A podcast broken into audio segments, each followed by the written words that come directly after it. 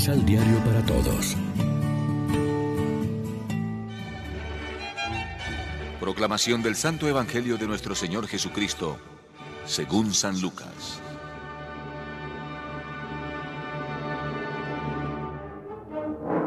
Estaban reunidas muchísimas personas que habían venido a verlo desde muchas ciudades. Entonces empezó a hablarles por medio de comparaciones. El sembrador salió a sembrar. Y mientras sembraba, una parte del grano cayó al borde del camino. La pisotearon y las aves del cielo se la comieron. Otra parte cayó sobre la roca y después que brotó, se secó por falta de humedad.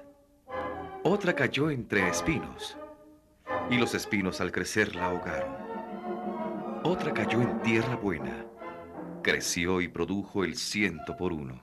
Y, al terminar, Jesús clamaba, El que tenga oídos para oír, oiga. Sus discípulos le preguntaron lo que quería decir esa comparación. Jesús les contestó. A ustedes se les concede conocer los misterios del reino de Dios. Los otros no tendrán más que comparaciones para que vean sin ver y oigan sin comprender. Esto es lo que significa la comparación. La semilla es la palabra de Dios. Los que están al borde del camino son los que han oído, pero después viene el diablo y arranca la palabra de su corazón, pues no quiere que crean y se salven. Los que están sobre la roca son los que cuando oyen la palabra la acogen con alegría, pero no tienen raíz. No creen más que por un momento y fallan en la hora de la prueba.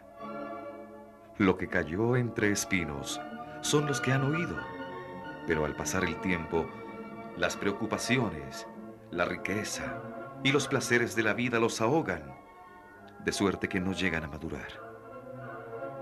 Y los que están en tierra buena son los que reciben la palabra con un corazón noble y generoso, la conservan y producen fruto por ser constantes.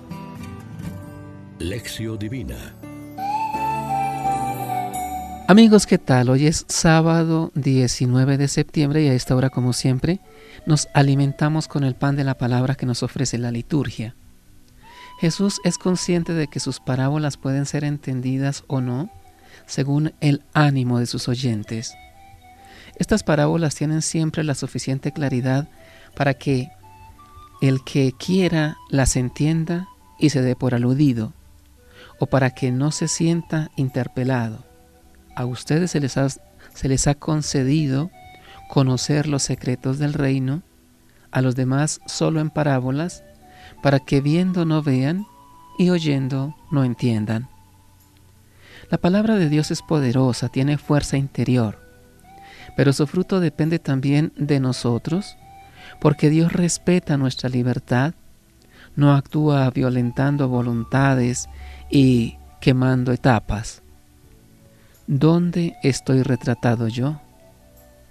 Cuando, por ejemplo, en la Eucaristía escucho la palabra, es decir, cuando el sembrador Cristo siembra su palabra en mi campo, puedo decir que cae en buen terreno, que me dejo interpelar por ella.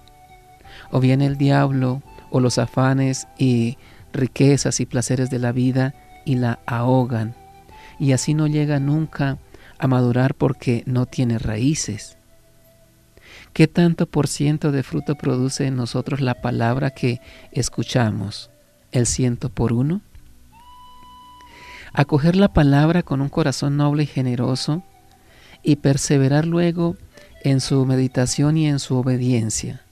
Esa es la actitud que Jesús espera de nosotros y es la que nos conducirá a una maduración progresiva de nuestra vida cristiana y a la construcción de un edificio espiritual que resistirá a los embates que vengan. Reflexionemos. ¿Cuáles son los frutos que la palabra de Dios está produciendo en nuestra vida y en nuestra comunidad? Oremos juntos. Señor, que en medio de mi confusión nunca me falte la certeza de tu amor, que me salva la vida, que me rescata el alma de la zozobra de mi propia negatividad. Amén. María, Reina de los Apóstoles, ruega por nosotros.